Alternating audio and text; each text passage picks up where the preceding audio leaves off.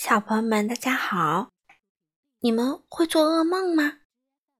今天糖糖妈妈带来的故事是一个关于噩梦的故事，名字叫做《我的壁橱里有个大噩梦》。这本书的作者是美国的梅瑟迈尔，由范小新翻译，贵州人民出版社出版。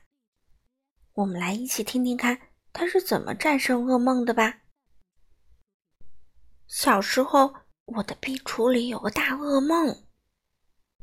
睡觉前，我总是把壁橱门关紧，我甚至不敢回头看一下，直到安全的回到床上，我才偷偷的瞄一瞄。嗯，这是偶尔哦。一天晚上，我决心彻底干掉壁橱里的大噩梦。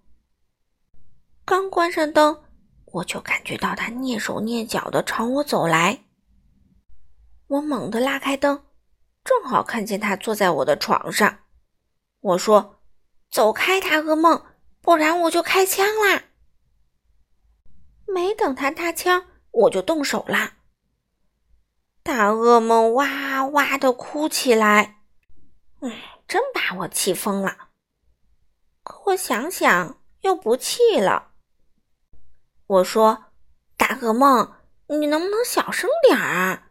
这样会把我爸爸妈妈吵醒的。”可他还是没完没了的哭，我只好拉起他的手，哄他上床躺好，再回去把壁橱的门关紧，因为我料到壁橱里呀还有一个大噩梦。可我的床这么小。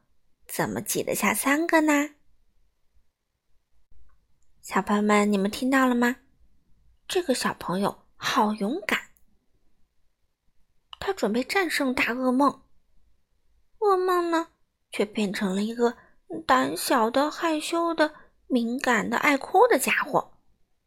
换句话说，就是没救了。不要沮丧，我们的主人公解决了这个问题。赢得了最后的胜利，还有了一个不同寻常的室友，是不是啊？小朋友们，我们也要勇敢，不要害怕噩梦哦。